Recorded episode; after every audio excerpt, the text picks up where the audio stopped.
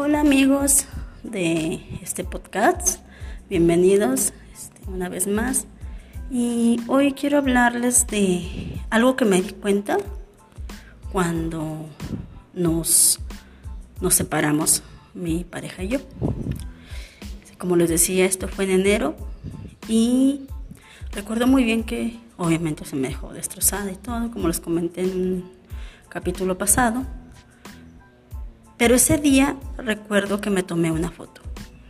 Una foto donde me veo apagada, desmaquillada porque ya ni humor tenía por tanto problema que venía acarreando, este, deprimida, cansada, vieja. Quiero platicarles, bueno, tengo hasta ahorita tengo 41 años y este es mi segundo divorcio. Entonces, mm, luego les platicaré del primero, que fue muy diferente. Perdón. Ok, este, mm, como les decía, me tomé esa foto y me di cuenta con el paso de los días, me propuse yo tomarme una foto cada semana, porque yo, es, yo me desconocía, yo estando aún, ya aún todavía con él, me desconocía ah, al verme en el espejo me empecé a engordar, aparte de problemas de salud que tengo, que ya les estaré contando, pero empecé a engordar. Cuando yo empezamos a vivir juntos, yo pesaba 54 kilos. Cuando nos separamos, pesaba 78. Entonces, esos 24 kilos, o sea, y yo me daba cuenta que por más que comiera sano, porque, o sea, sí me gustan, obvio, las, las gorditas, las garnachas, todo eso. Este, pero procuraba siempre este, llevar una, alimentación bien equilibrada. Verduras al vapor, mi, pa, mi o sea, pollito, pescado, o sea, o sea trataba, trataba siempre de, de, comer sano, lo que se dice sano, ¿verdad? Este, a lo mejor en las porciones no, mejor me subía, o sea, no coincidía con lo que debía de comer porque después ya una nutrióloga me dio mis porciones. Pero yo trataba de eso. Entonces, mm, pero yo me desconocía, me desconocía, pero más, sobre todo, a raíz de tres años para acá. Este, en el 70, en el, perdón, en el 2018 empecé a subir mucho de peso, yo sentí.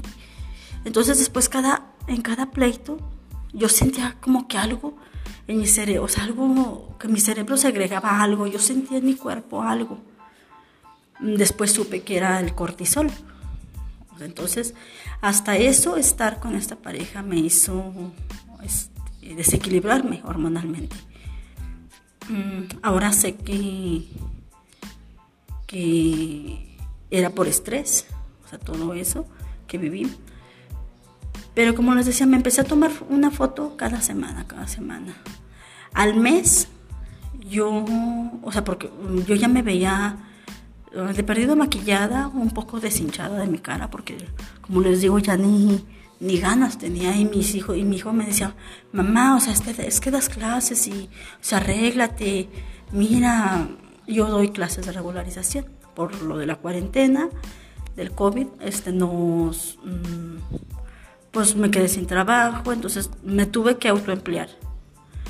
Entonces decidí dar, dar clases de regularización. Soy muy buena en matemáticas y soy muy buena en, pues en varias, varias materias, ¿verdad? Me gusta leer, me gusta la gramática, me gustan muchas cosas. Entonces, y aparte he estudiado este, bastantes cosas y dije, pues de ahí yo puedo ayudarles. Puedo sacar un dinero e, extra para no extra, más bien un dinero para poder solventar mis gastos. Y pues ah, me autoempleé. Entonces mi hijo me decía, mamá, arréglate, mira. Pero miren, yo, o sea, me costaba hasta levantarme, me costaba hasta, hasta abrir los ojos al momento de que amanecía. Ay, sufría tanto de pensar que tenía que levantarme y, y todo el, todo el quehacer que tenía que hacer, o sea, todos los deberes que tenía que hacer yo. Entonces, recuerdo cuando se fue, sí lloré y todo, pero con el paso del tiempo, ah, para esto me dolía demasiado mi espalda. Era una tensión desde el, desde el cuello, o sea, por la parte de atrás, no, inclusive ya está por enfrente, desde el cuello, toda la espalda la sentía rígida como una piedra. Hace años tuve ese problema también cuando me quedé sin empleo y yo no decía nada, yo soy muy reservada en que cuando tengo dinero, que no tengo dinero, mis, o sea, mis problemas. Entonces, me acuerdo que en ese tiempo yo acostada, vivía una amiga conmigo, una de mis mejores amigas vivía conmigo, y, y nos quedábamos a veces este, en la misma habitación, porque nos, se nos por, por, platicar en la noche, entonces ya nos quedamos dormidas. Me acuerdo que volteó y me dijo, ¿qué, qué piensas, hermosa? Y me dijo, y le dije yo, estoy pensando cómo me voy a levantar. Yo sentía que, o sea, no podía doblar mi espalda, no podía doblar mi columna. Y yo sabía que era estrés por lo mismo de, de la falta de, de, empleo. Nunca me, nunca me he quejado, como lo decían, y, y todo, pero yo sabía que era eso. Porque cuando encontré empleo, se me fue eh, tarde de meses todavía, pero se me vino quitando. Me acuerdo que una vez iba yo rumbo al trabajo con esta amiga que les digo y le dije, eh, Diana, ¿qué pasa? Me dice, ¿qué pasó? Le dije, no me duele la espalda. O sea, yo sorprendidísima, o sea, porque yo tenía arrastrando eso meses. Entonces yo decía, dijo, es que es estrés, y ya te había dicho, que, bueno, chalala. Y ahora, este, como les decía, yo seguía con mi, ahora con esta persona, yo, mi espalda y mi espalda y mi espalda, yo recordaba esos tiempos. Y me acuerdo que yo le decía, es que es estrés, es que es estrés. Y a mi hijo le decía, es que es estrés, es estrés. Cuando se va, se me quitó. No inmediatamente, pero no les miento, pero a las dos semanas empezó a disminuir el dolor. a las tres, estábamos platicando mis dos hijos y yo en la sala cuando, no sé por qué, me dijo, mi hijo, mamá, ¿te duele la espalda? Le dije, no, ya no. Dijo, es que era, era él o era él.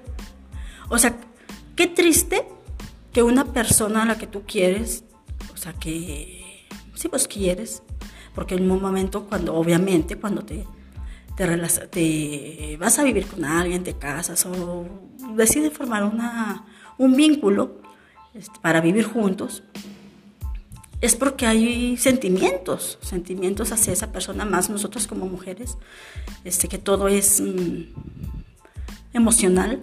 Entonces, qué triste el saber que aquella persona a la que tú quieres te causa esa, esos, esos malestares, esa enfermedad. ¿Ok? Ahora que, que nos estamos este, reconociendo, podría decirse. Mm,